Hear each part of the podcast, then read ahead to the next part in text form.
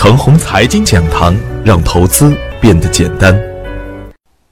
亲爱的朋友们，早上好，我是奔奔，感谢您一直的关注与守候。我今天和大家分享的主题是：新高之后还有新高出现。昨天的早盘，我给出的观点是，A 股啊将于六月一日正式的纳入 MSCI 新兴市场指数，初始纳入的比例为百分之二点五。两千一八年的九月三日，A 股纳入的因子呢将提高到百分之五。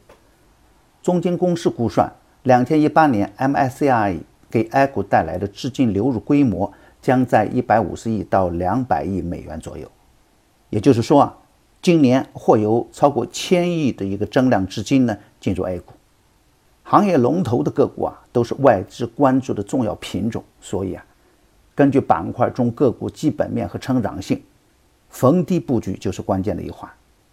在当前市场大震荡的期间，我们要有两手的准备。一方面要坚定地跟踪当前的板块热点，比如房地产、区块链等；而最主要的形态呢，就是底部强势回调。房地产继续强势，区块链呢明显受到政策的打压，可以先锁定收益，观望板块指数的一个强弱。板块指数确认强势的时候呢，再大胆跟进；反之呢，要严格控制仓位，回避风险。MSCI 多头的股票，大胆跟进，也要关注券商的连续性。昨天的实盘呢，盘中沪指创出两年以来的新高，成交量较周二有明显的放大，沪股通、深股通都有资金流出，证券、银行、保险、高送转涨幅靠前。而周二强势的房地产呢，出现了较大的回撤，特别是啊，近期强势的区块链，因大龙头的再次停牌和监管的一个风险提示，出现了踩踏事件，多只个股啊被打到跌停板，创业板呢一度跌破一千七百点，瞬间出现了一个深微的反弹。从时间节点上来看，沪指啊在创新高，创业板在冲击新低。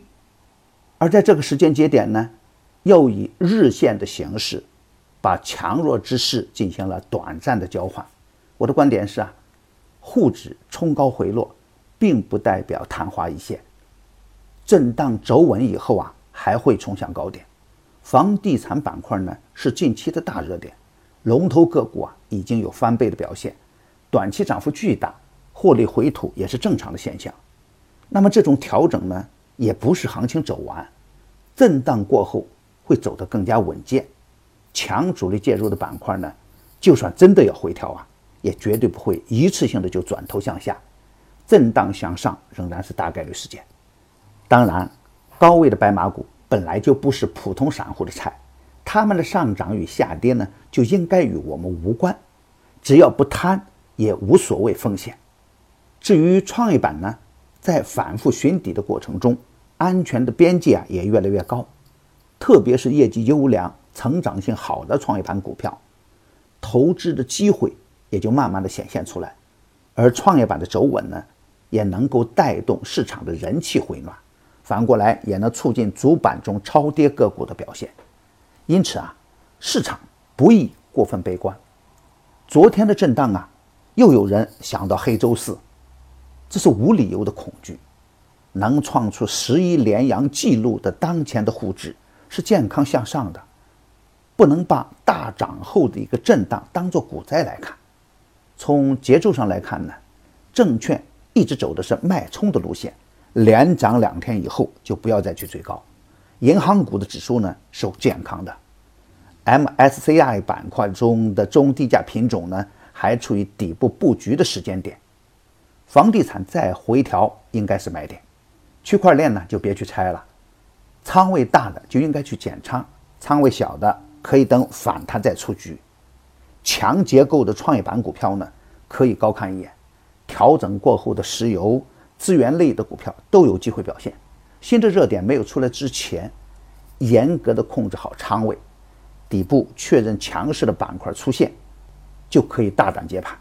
高位走弱的坚决不干，下降通道的坚决不干。我的观点只是我个人的观点，盘中所涉及的个股呢，只为说明我的观点，不构成推荐。如果与您的观点不一致啊，您说了算。为了感谢大家一直以来的支持，现在只需一元，即可以进入我的 VIP 群体验，享受每天交易时间内的实时指导，并有短线、中线的股票只提供参考。只需关注陈红财经微信公众号，回复“牛散财富群”即可。